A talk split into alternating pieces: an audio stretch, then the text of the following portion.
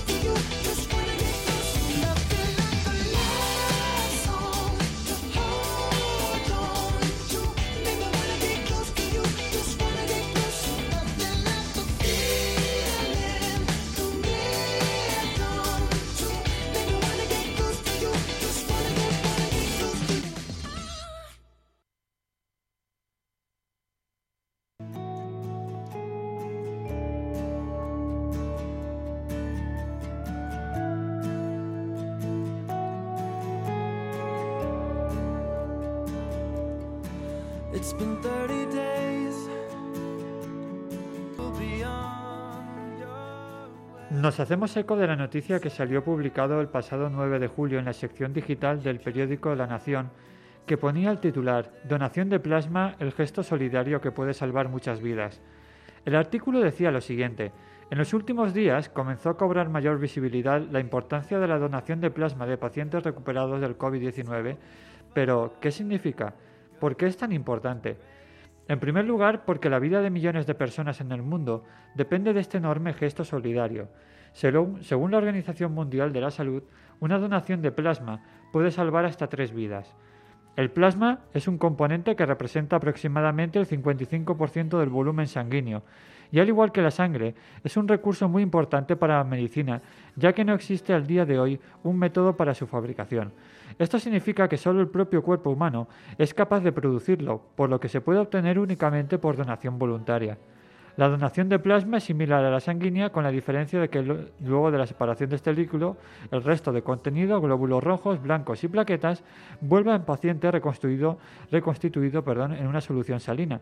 La sangre que se extrae del paciente es automáticamente separada del plasma, reconstituida y nuevamente ingresada al paciente donante.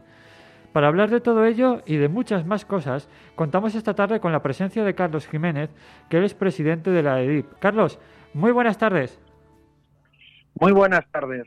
¿Qué tal? ¿Cómo va todo?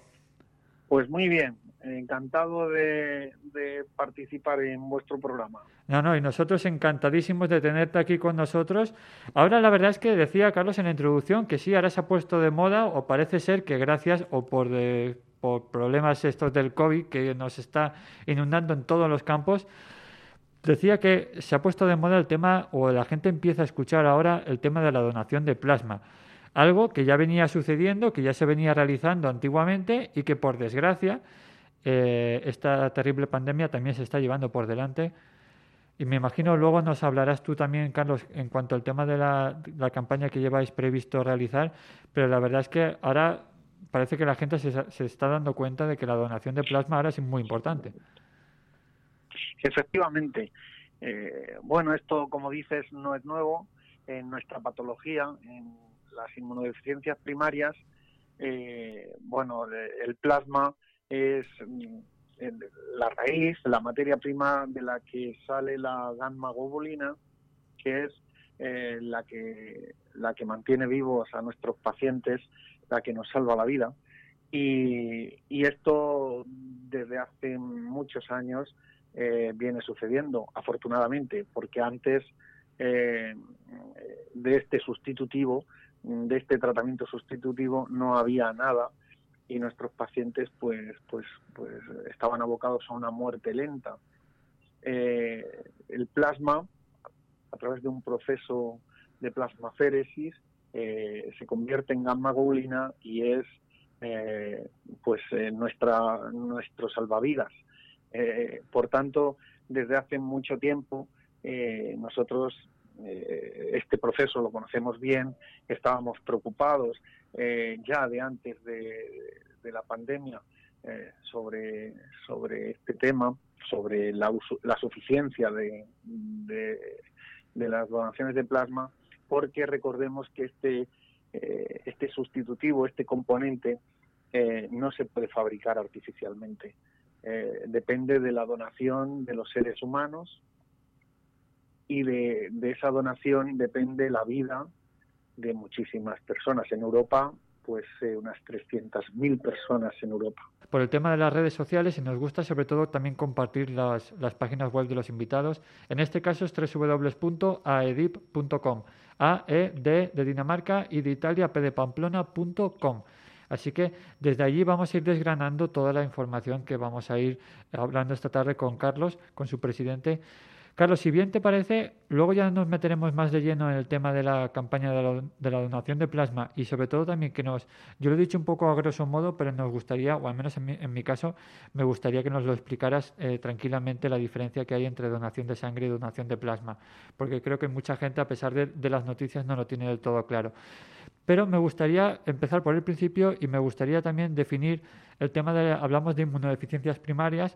Por cierto, también tuvimos también aquí en esta primera temporada, o sea, en este primer programa de la octava temporada con la Asociación Balear de Inmunodeficiencias Primarias, del cual le enviamos un fuerte abrazo desde aquí. Pero si bien te parece, Carlos, ponemos la definición en qué consiste. Sí, las inmunodeficiencias primarias son defectos, eh, defectos del sistema inmune. eh, es decir, que para que todos nos entendamos, pues el sistema inmune, que es un, un sistema cuasi perfecto del organismo, eh, que nos defiende de todos los ataques de virus, bacterias, eh, etcétera, pues hay personas que, que nacen por defectos congénitos del sistema inmune eh, con el sistema eh, bueno pues pues defectuoso entre comillas no un sistema eh, que tiene que tiene ventanas por las cuales los virus y bacterias nos pueden atacar. Así de- dicho de una manera no no muy no muy ortodoxa pero que se entiende. Entonces la verdad es que es una enfermedad eh, que hay, digamos que hay 426 tipos de 426 mm, había, no sé si a día de hoy posiblemente estén eh, identificados algún otro defecto. Eh, o sea que es una enfermedad que, es un, el conglomerado de muchas enfermedades, de muchos subtipos. Todas, todos son defectos del sistema inmune primario, y, eh, pero hay, ya digo, más de 426 subtipos eh, de, de déficits inmunitarios primarios. Eh, los hay, pues, eh, de emergencia pediátrica gravísimos, como son la inmunodeficiencia combinada grave, eh, que, que, que son verdaderamente, como digo, eh, verdaderos mm, emergencias pediátricas. Son niños que, eh, pues si no se les trasplanta hematopoyéticamente, eh, al año, año y medio de vida, perecen. Tenemos desde ese tipo, que es el más grave, que es la emergencia, tenemos otros tipos que son muy diferentes.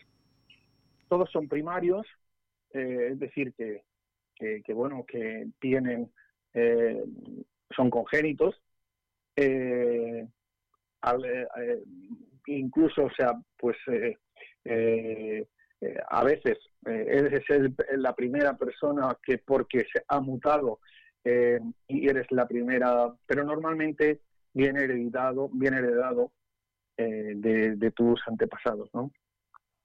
Entonces, bueno, esta, esta enfermedad, como digo, eh, pues eh, hace en el año 91 eh, varios pacientes se reunieron y formaron la Asociación Española de Déficits Inmunitarios Primarios y desde entonces estamos luchando, estamos trabajando por mejorar la vida de, de estos pacientes. En mi caso yo tengo un hijo, un hijo que nació con esta inmunodeficiencia y bueno, eh, miles de personas eh, tienen defectos del sistema inmune y les obliga a llevar una vida, eh, bueno, pues una vida normal en algunos casos, pero en todo caso diferente, porque necesitas la gamma globulina como, como sustitutivo para poder vivir.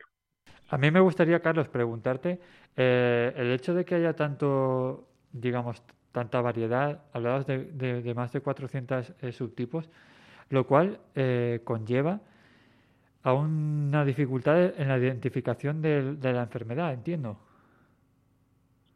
Ciertamente. Este es uno de los grandes problemas.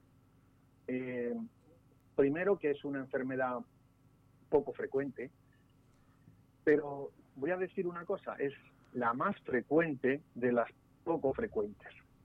Es decir, esta enfermedad eh, sí que tiene un- una prevalencia eh, que sigue siendo, eh, entrando dentro de las enfermedades raras, pero es de las más frecuentes de las enfermedades raras. Por supuesto, el desconocimiento, de, el desconocimiento en general de, de las inmunodeficiencias primarias, pues lleva acarreado la odisea diagnóstica, la famosa odisea diagnóstica. Y es que eh, el, el niño está enfermito, eh, el niño no, no, no, no levanta cabeza, pero eh, no hay no hay una solución médica, ¿no? Es decir, va deambulando en el ambulatorio y, y- al hospital de referencia y va dando vueltas y vueltas y vueltas porque el desconocimiento sobre la misma eh, impide que, que se diagnostique tempranamente. Claro. No, pues, El- la, perdón. no, no, no, no, por eso te decía, Carlos, perdona que te interrumpa, que por eso te decía que puede ser un problema eh, el hecho de que haya tanta variedad dentro de, dentro de la misma enfermedad. Sí, eh, bueno, la variedad es porque eh, porque eh, hay muchísimos eh, subtipos eh, de, de inmunodeficiencias primarias, ¿no? Una proteína diferente, eh, en fin, es decir, la variedad, la clasificación, el elenco de diferentes inmu- inmunodeficiencias son motivos científicos, es decir, todas tienen la misma raíz, pero todas tienen el mismo nombre, pero tienen apellido diferente. Claro. Eh, esto también es un problema ¿no? a la hora de, de- de- de poder formar a, a los especialistas. Pero si tuviéramos claro eh, la inmunodeficiencia primaria, el nombre, sin entrar en apellidos, también podríamos hacer mucho más de lo que hace el sistema, de lo que hace el sistema ahora mismo para, para diagnosticarlas. Eh, hay una hay una odisea diagnóstica, hay una tardanza en, en media en, en diagnosticar estas enfermedades de más de seis años. Es decir, que eh, hay niños o hay enfermos que, que- que se les detecta ah, muy tempranamente, pero los hay que se les detecta muy tardíamente. Eh, esto es un problema. ¿Por qué? Porque el diagnóstico precoz salva vidas y sobre todo calidad de vida.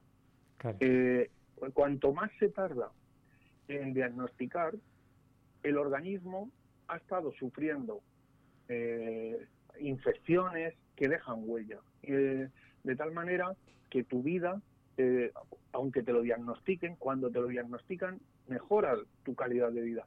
Pero los órganos deteriorados no vuelven a recuperarse. Por tanto, la tardanza en diagnosticarlo es una huella que en toda la vida del paciente la va a sufrir. Por eso, eh, el acortar el tiempo de diagnóstico es vital, es vital.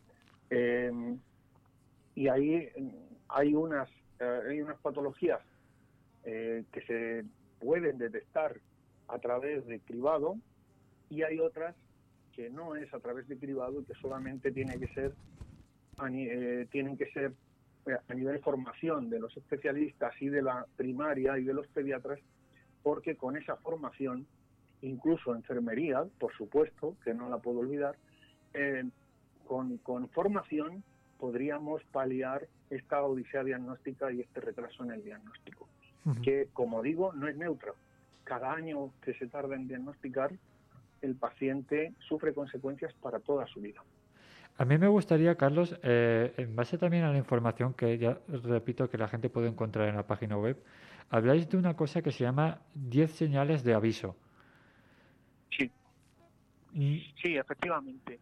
Las 10 señales de aviso eh, son una magnífica aportación de una fundación norteamericana, la Jeffrey Model Mo- Foundation, eh, que la constituyeron eh, dos papás de, de Jeffrey Model, de un niño que murió con inmunodeficiencia primaria, eh, y que desde la muerte de su hijo se conjugaron para trabajar para ayudar a los inmunodeficientes primarios del mundo. Eh, fue una gran aportación porque estas señales de aviso eh, salvan vidas. Estas señales de aviso eh, para el personal, para el facultativo, para el personal médico, eh, incluso para la población general, son señales de alerta. Es decir, que si se tiene dos o más de estas 10 señales se cumplen, eh, hay que ponerse a alerta, hay que ir al especialista y hay que ir incluso con las 10 señales impresas para decirle mi hijo o mi niño cumple alguno de estos de estas alertas. Eh, son 10 señales que son muy efectivas, que son muy muy fácil de, de- de identificar eh, y que ya digo que estas eh, han sido una magnífica aportación, una gran aportación porque muchísima gente en todo el planeta eh, vive hoy gracias a esa aportación eh, médica de estas 10 señales de alerta sanitaria, de alerta, 10 alertas que, que pueden suponer que el paciente tenga una inmunodeficiencia primaria. Esto podría, de ahí, esto podría ser, Carlos, perdona que te corte, esto podría ser, digamos, como un libro de, de, de- de autoayuda, un, man- un manual de ayuda de los padres para identificar el, el problema. Esto ha sido, sobre todo para el personal médico, ha sido una grandísima aportación. Y ahora, recientemente, con las redes sociales y demás, los padres también recurren porque cuando ven, eh, o los pacientes adultos, cuando ven estas señales eh, y se identifican, acuden, acuden al sistema a- al sistema sanitario, acuden con, con ellas para alertar al facultativo. Oiga, que yo lo cumplo. Eh, y con humildad, pues el facultativo lo estudiará, valorará y, y- y verá si o no, ¿no? Eh, no importa por, por parecer pedante, no importa por parecer, por llevar, oiga, eh, doctor, que, que yo, mire, es que he visto estas 10 señales y, y- yo cumplo tres, que, que sí que he tenido más de infecciones recurrentes, varios episodios en un año, etcétera. Eh, y, y es muy, muy efectivo. Antes, ya digo que era sobre todo para el personal médico, pero ahora eh, la población, al tener acceso a ello, se puede ver reconocido y también, efectivamente, supone una autoayuda. A mí me gustaría hacerte o preguntarte, Carlos, en tu experiencia también como, como padre, hablabas de dentro de las enfermedades, digamos, raras, es quizá la, la- una de las más conocidas, ¿no? Pero en general, yo, al menos ya te digo que son muchos años también por mi, por mi formación, pero en general creo que el personal sanitario, y ahí incluyo a todos, eh, incluyo enfermeros, médicos, es decir, generalmente a todos, psicólogos y demás, veo que en general estamos, eh, sé que son muchas enfermedades ra- raras, pero en general estamos poco, eh, poco formados en ese tipo de materias. Ciertamente. Eh, de una de las acciones que se siente muy orgulloso del pasado es que desde hace siete años hacemos una jornada de formación eh, en, en un punto de España diferente, en una provincia diferente. Ya llevamos eh, varias, pues como digo, seis ediciones. Vamos a, este año no hemos podido hacer la, séptima, pero el año que viene haremos.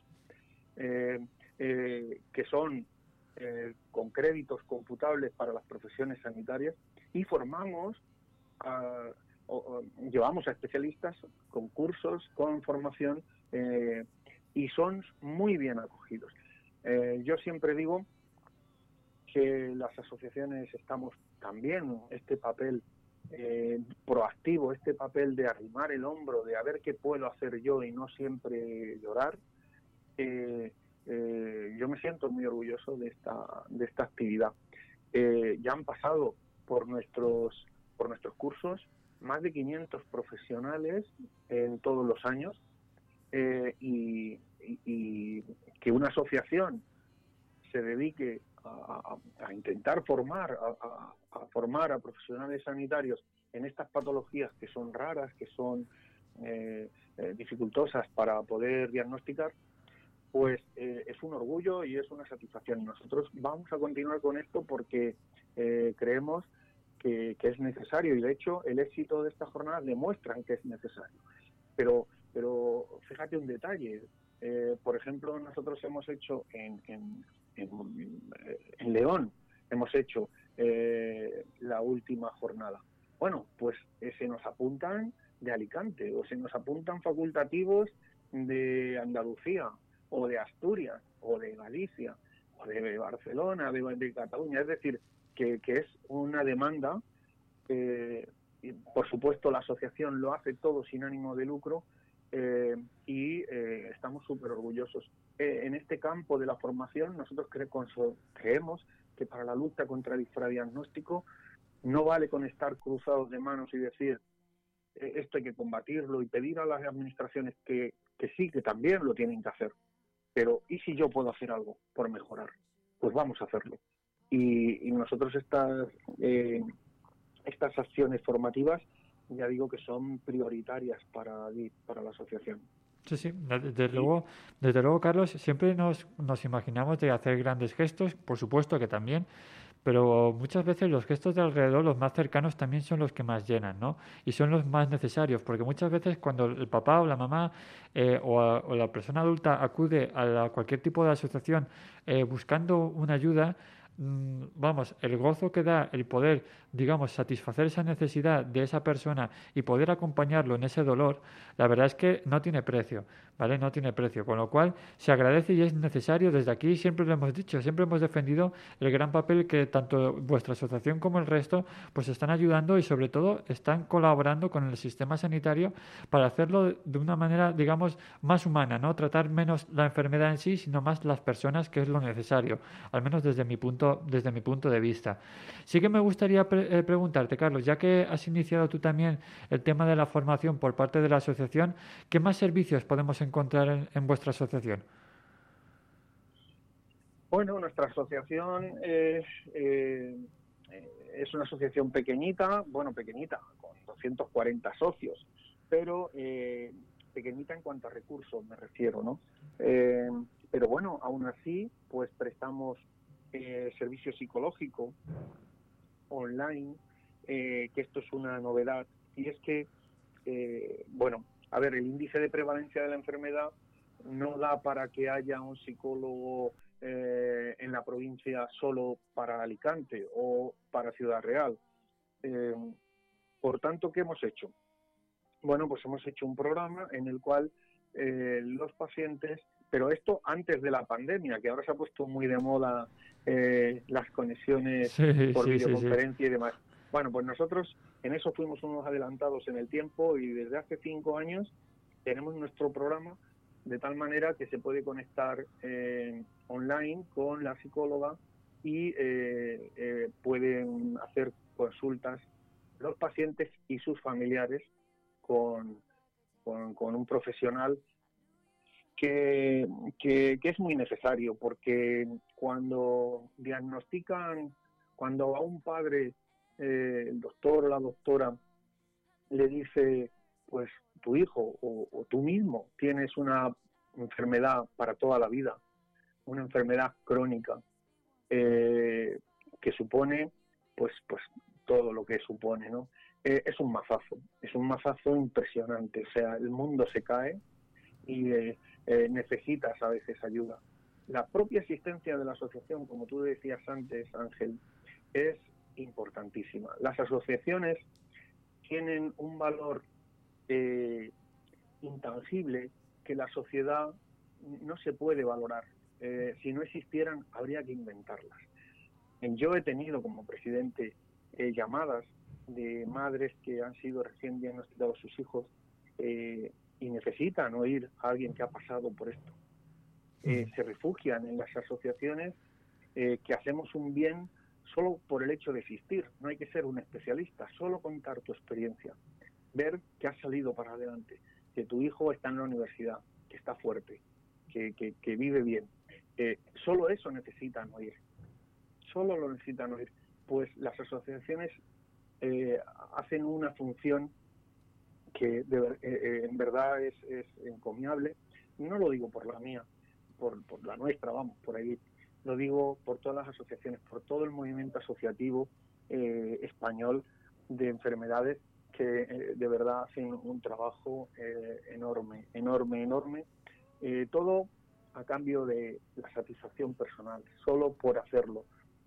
Bueno, esto, esto no tiene parangón. Eh, yo siempre les digo a las autoridades sanitarias que no saben lo que tienen. No saben lo que tienen. Nos tienen que utilizar. Nos tienen que... porque somos parte del sistema. Parte Sí. del sistema. Podemos ayudar al sistema.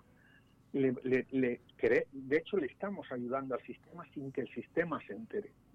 Sí, sí, no, no, sí, Eh, sí, coincido totalmente contigo, Carlos. Es decir, que si, eh, el gran papel de, de apoyo emocional, ya solamente ese, eh, fíjate, fíjate, la, gran cantidad de, digamos, de visitas que se están ahorrando y, no van por ahí los tiros, ¿eh? Pero sí, pero sí que es verdad que es algo que debería ir totalmente de la mano, por lo cual a mí todavía aún me, me, me- me- me hierve mucho la sangre cuando hay profesionales eh, sanitarios que desconfían ¿no? de, de las asociaciones. De- entonces, mira, me, me- me- pone, me pone hasta negro, ¿sabes? Es decir, que coincido totalmente contigo de que eh, habría que crearlas, si no existieran, habría que inventarlas, porque el, gran papelón que estáis haciendo, de verdad, es digno de alabar.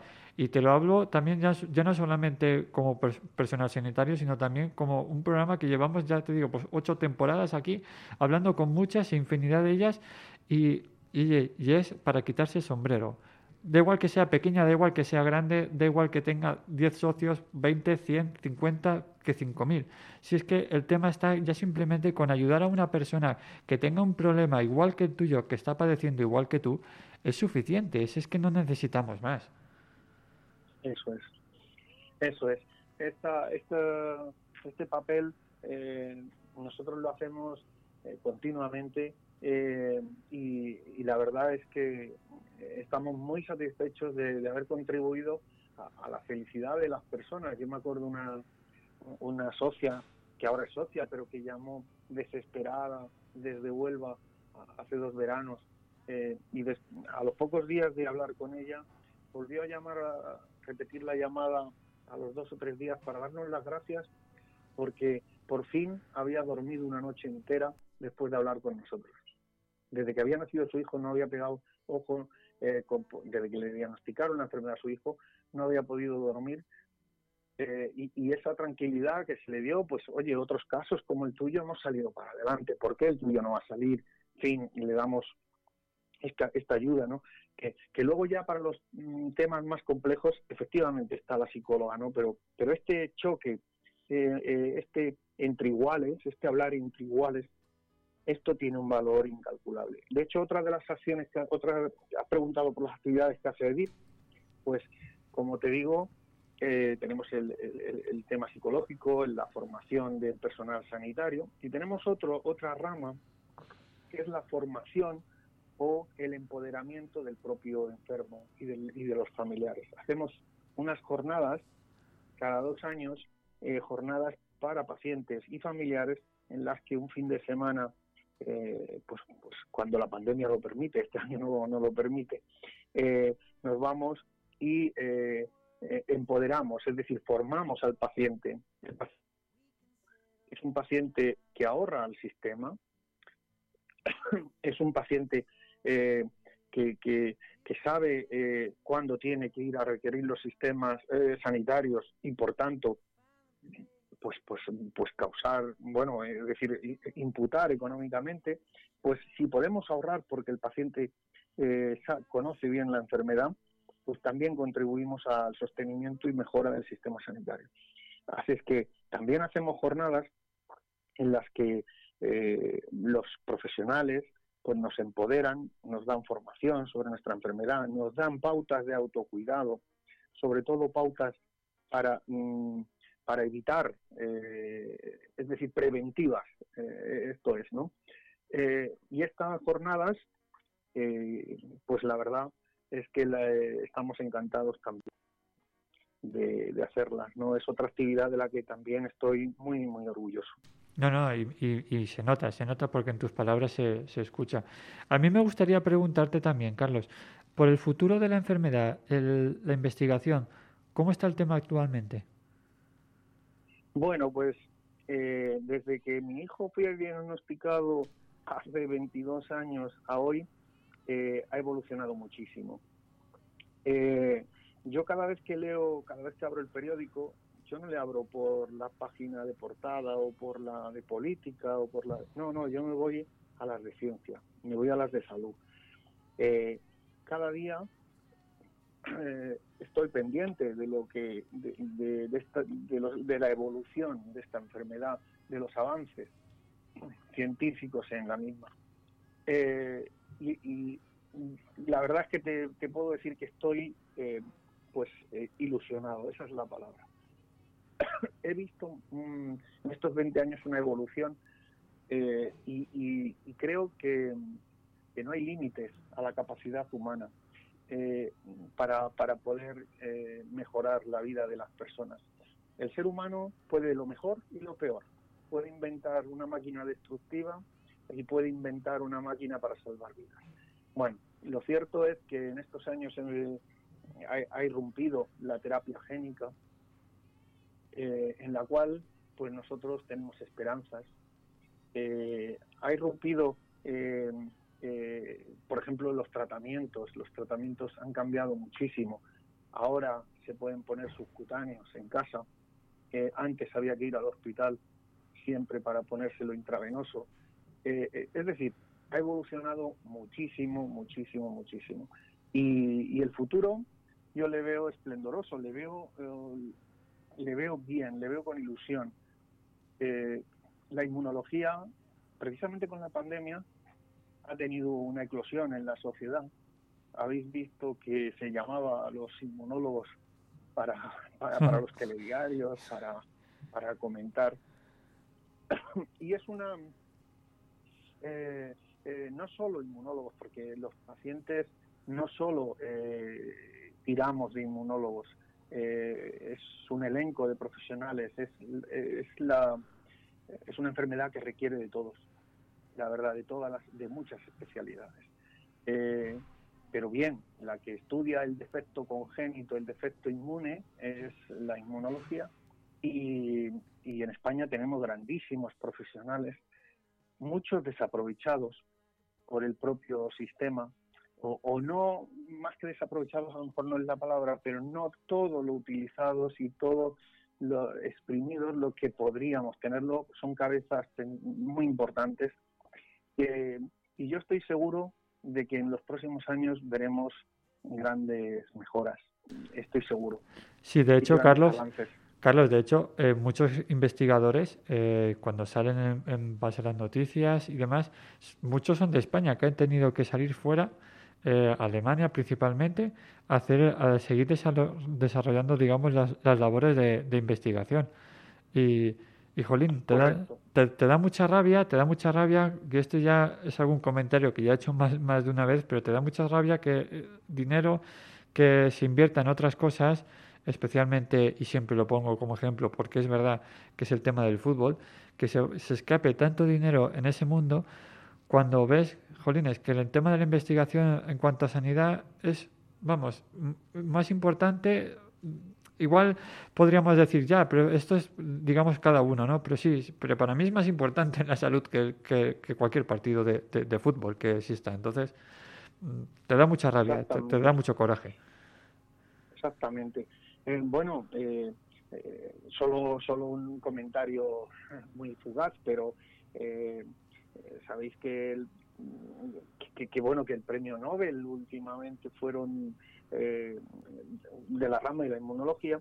Bueno, que la terapia CRISPR eh, tiene su inicio, su raíz en, en Alicante, es decir, con, con, un español que puso eh, el ojo y que dio las pautas para, para seguir este camino de la terapia génica, hoy lo que es terapia génica, sus inicios, el primer visionario que lo vio estaba en Alicante.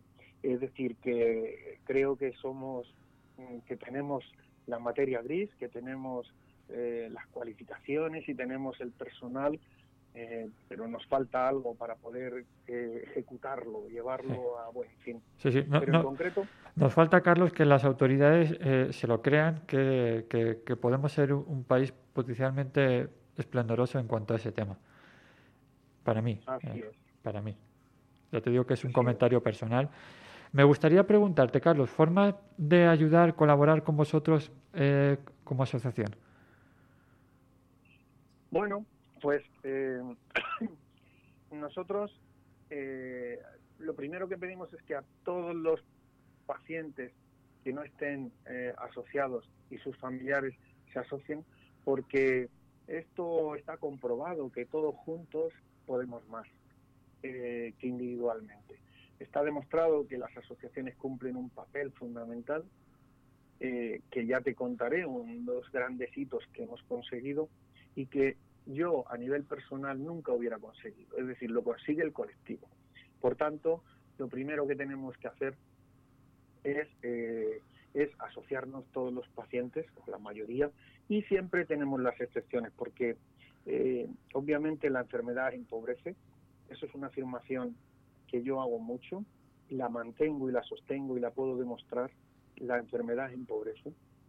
Eh, tenemos socios que han perdido su trabajo eh, por, por causa de la enfermedad y que las están pasando mal. Eh, bueno, a ellos siempre la junta directiva pues le- les exime de cuota o les rebaja cuota. La cuota para ser socio de VIP es 30 euros anual, o sea, es un, eh, perdón, 25 euros anual. O sea, es verdaderamente irrisoria. Eh, simple, la tenemos más que nada por el único hecho de que supone un compromiso, es decir, eh, eh, mantenerte, dar esos 25 euros significa eh, tu compromiso con la asociación. Eh, pero para la población en general, bueno, también pueden hacer donaciones a través de la, de la página web, está nuestra cuenta corriente y demás. Pero la población general, lo que yo me gustaría, cómo nos pueden ayudar de una manera barata, gratis, mejor dicho, es siguiéndonos en Facebook, siguiéndonos en nuestras redes sociales, porque eh, cuanto más impacto tienen eh, nuestros comunicados, nuestras demandas, nuestros requerimientos, pues mm, nos hacen fuerte también a nosotros, eh, obviamente. También, ahora, de hecho, lo hablábamos el otro día fuera de micro, vais a empezar también ahora con una campaña en cuanto a donación de plasma. A partir del año que viene, Efectivamente.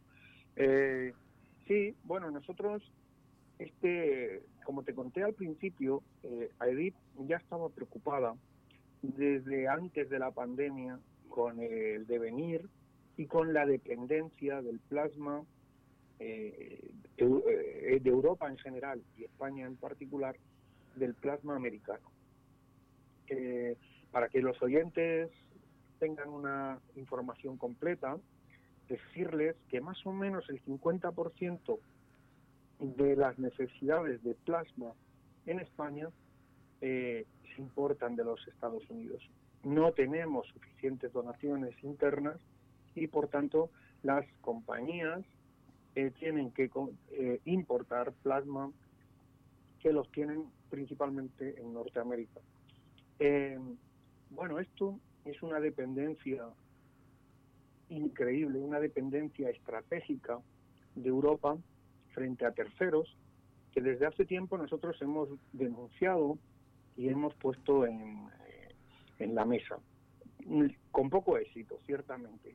Eh, bueno, la gente dice, bueno, pues, pues da igual, pues se compra. Bueno, pues, pues, pues no, porque depender de un tercero significa que ese tercero un día, por motivos económicos, políticos, etcétera, puede decir que no te los vende y miles, miles y miles y cientos de miles de europeos estarían abocados. Por tanto, no es, no es una demanda baladí, no es una demanda, eh, eh, por Dios, es vital para 300.000 europeos disponer de plasma. Si lo tenemos que comprar a un tercero por motivos geoestratégicos, por motivos que no vienen al cuento, ahora podrían un día cortar el suministro. Eso no puede, ni, no puede España ni Europa en su conjunto permitirlo. Llevamos denunciándolo desde hace tiempo. La pandemia, ¿qué ha hecho? La pandemia lo que ha hecho es poner este razonamiento eh, en pleno debate, es decir, ahora con la pandemia las donaciones han caído en todo el mundo. Es decir, la gente no iba a donar cuando había estado de alarma, cuando, eh, oye, no te permitían salir, pues no salías a nada y tampoco a donar. Además hay otro motivo por el cual no se donaba en estas en en los meses duros de la pandemia, marzo, abril. Pues porque la gente dice, oiga, yo dono plasma, que es un acto solidario y voluntario, pero realmente, oye, eh, es un riesgo para mí. Por tanto, me quedo en casa. Bueno, pues es que el donar salva vidas. Es que las donaciones de plasma dan vida a otros. Eh, eh, por tanto, nosotros ya estábamos haciendo el trabajo para empezar una campaña antes de la pandemia.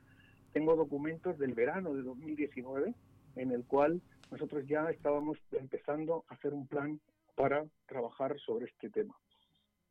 Y ahora la pandemia lo ha, exponenciado, lo ha, elevado a categoría de urgente. Por tanto, nosotros vamos a empezar una campaña para convencer a las autoridades nacionales y de las comunidades autónomas para hacer una gran sentada, para pensar qué hacemos con el Plan Nacional de Hemoderivados, qué hacemos con el plasma, cómo podemos ser suficientes en Europa con plasma europeo, no depender de terceros, ni de plasma chino, ni de plasma americano, ni de plasma de ningún tipo. Somos 300 millones de, europeos suficientes como para tener esto perfectamente atado y bien atado. Por tanto, nosotros vamos a empezar una campaña. Está, recabando, hemos estado recabando fondos para poder contratar una consultora que nos ayude en este camino y vamos a contratar eh, a esta consultora y vamos a empezar a trabajar desde primeros de año para poner el debate del plasma encima de la mesa de los políticos. Vamos a tener entrevistas con diputados, senadores, gobiernos autonómicos y gobierno central, con argumentos, no con pataleos, sino con argumentos, con ciencia. Y vamos a ver si conseguimos ser autosuficientes en hemoderivados y concretamente en plasma.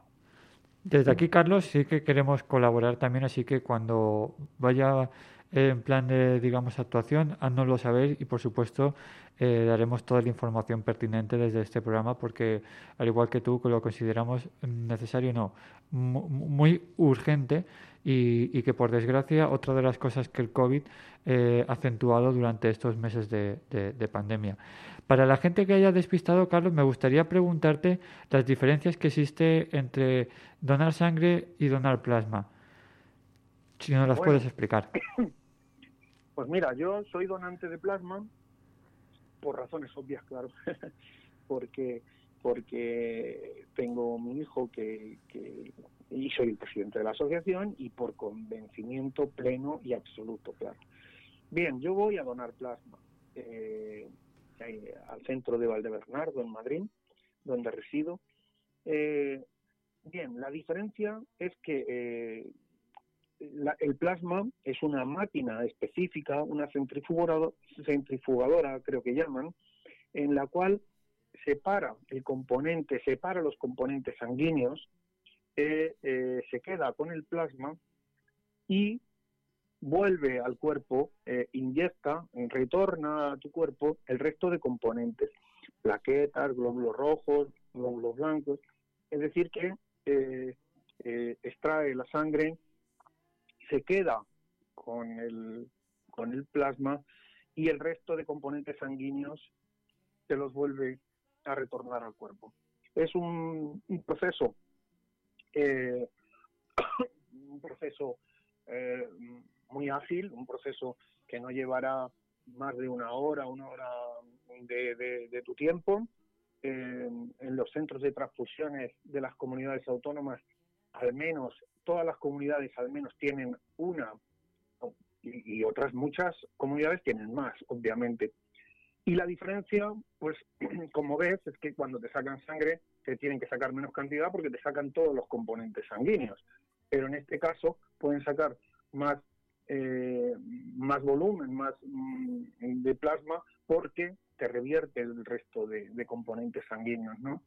Entonces, eh, la diferencia eh, eh, es esa, no, no es otra. Pero la diferencia sobre todo viene porque realmente este plasma luego ya va a, las, a, la, a- la industria para hacer el proceso de fraccionamiento de tal manera que la sangre, si se dona sangre, normalmente es para otros fines. Y si es para este fin, pues claro, tiene que hacerse el proceso este que te ha hecho la centrifugadora, hay que hacerlo. Es decir, que, digamos que abarata el, el procedimiento, el proceso. Es mejor eh, cuando quieres donar plasma para este tipo de enfermedades, eh, para el kabuki, para todas las inmun- inmunodeficiencias primarias, etcétera, pues es mejor donar específicamente plasma que donar sangre. Hay que decir, para que la gente no, no, no, no tenga lugar a equívocos, que el proceso, digamos, es el mismo que el de una donación sanguínea, es decir, te van a eh, pinchar igual, lo único que estás, digamos, más rato o más tiempo eh, pues, es. pues sentado y aquí sí que no puedes acudir. Quizá a los centros de transfusión móviles porque normalmente eh, no, no, no- sino que te tienes que digamos que desplazar a, que, a los centros digamos ya especializados de los hospitales en las unidades de donación específicas para hacerlo. Pero que el proceso es exactamente igual es decir que es extraerte sangre Es- igual decir que la gente no, no, no, no tampoco piense en que es de porque claro muchas veces la, la- el desconocimiento pues te puede llevar lugar a, pensar que es algo eh, más terrorífico entre comillas de lo que luego es No, no, es yo yo que dono sangre y que dono plasma, eh, bueno, eh, incluso me siento menos cansado cuando dono plasma que cuando dono todos los componentes. Es decir, es un proceso exactamente igual, eh, lo único que cambia es la máquina, es un pinchazo exactamente igual. y bueno, pues que es un poquito más de tiempo, eh, 20 minutos, 30 minutos más, pero absolutamente seguro y sin ningún problema de ningún tipo. Yo estoy yendo ahora con la pandemia, es decir, no, no pasa absolutamente nada. Las medidas de seguridad son eh, extraordinarias, no hay ningún problema. Y ya digo que el, el donante no, no tiene nada excepcional, nada excepcional.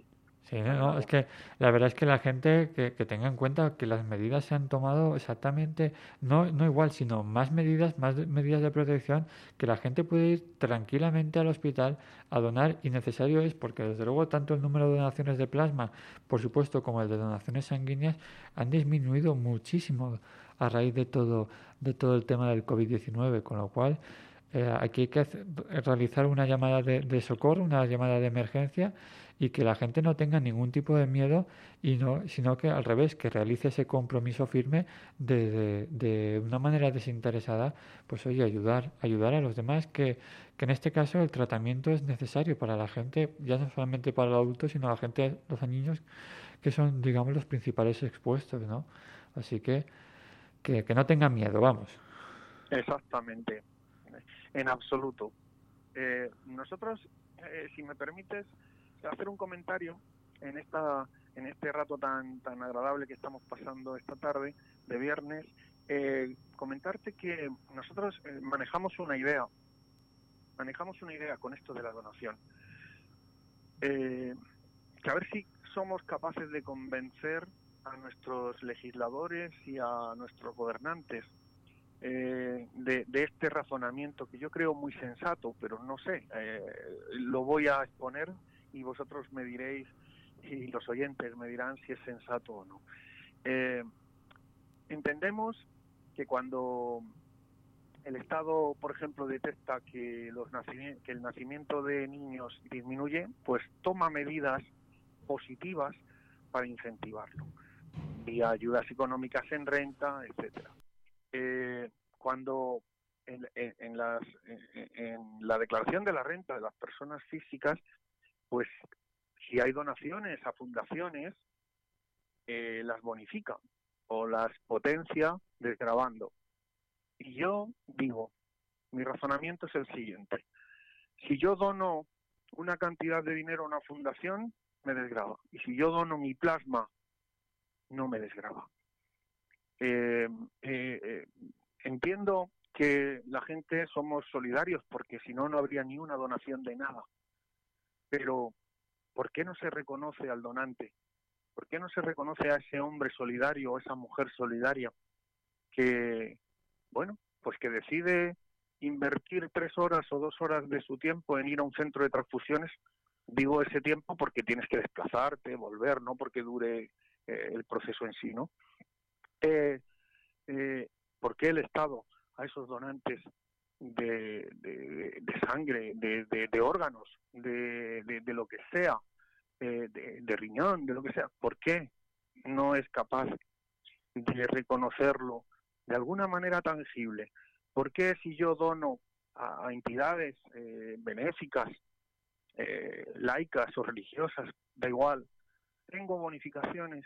¿Y por qué si dono algo que no tiene sustitutivo, que es donar sangre, donar plasma, donar un riñón, ¿por qué el Estado no lo reconoce fiscalmente? Nosotros vamos a ir con este discurso a las autoridades. Vamos a ir porque en otros países sí lo hacen, porque en otros países sí que reconocen el valor de la solidaridad, que no tiene precio, que es un símbolo, solo es simbólico. Nadie eh, haría esto por la desgrabación, pero ya que lo haces, reconocértelo. El Estado te pongo una medalla. No voy a poner una medalla a cada donante. Muy bien, pues voy a poner, eh, voy a poner una desgrabación solo simbólica. Eh, jurídicamente no, no habría ningún problema, técnicamente no habría ningún problema, pero moralmente yo creo que eso son lo que hace a los países grandes. Estas, estas cosas son los que hace a los países grandes. Pues sí, Carlos, yo me sabe mal cortarte, pero como ves, el, ya son las 5. Eh, lo que sí que, Carlos, agradecerte eh, de enorme corazón aquí la llamada que has tenido bien este ratito de estar charlando con nosotros. Te invito a que ahora cuando empecéis todo el tema de la campaña eh, contéis con nosotros para darle también difusión. Volveremos a hacer otro programa, estoy convencidísimo, y seguiremos hablando de un tema que para mí es, es, es fundamental y, y, es importante, como es el tema de la donación de plasma. Así que, Carlos Jiménez, pres presidente de AEDIP, agradecerte de todo corazón el haber estado esta tarde con con, nosotros, Carlos. Muchas gracias a vosotros. Cuando queráis, estamos. Estamos en contacto. Pues un abrazo Gracias. muy fuerte. Un abrazo.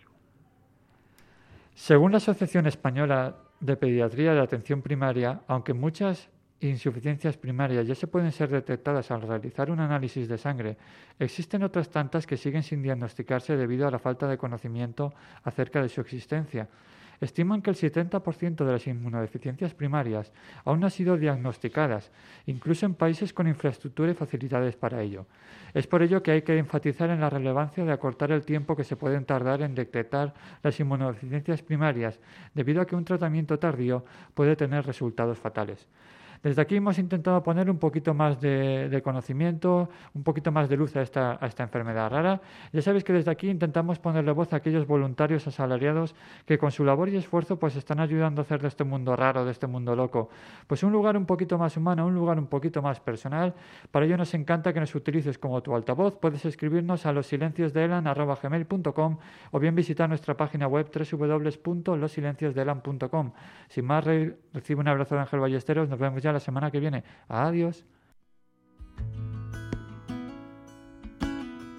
I don't wanna be talking on the phone every night.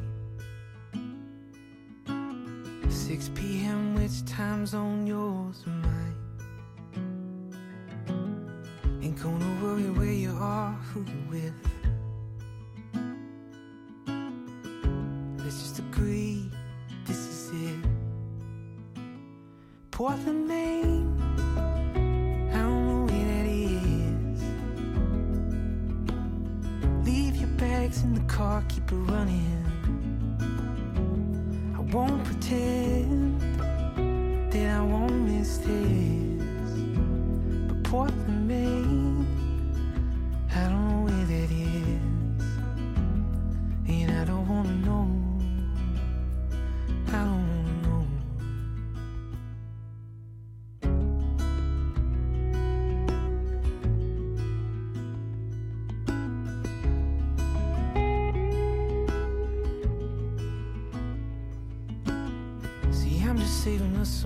somewhere down the line. This kind of town you just leave behind. See, you don't know it yet, but you won't come back. And I ain't going nowhere, you know that. Portland, Maine,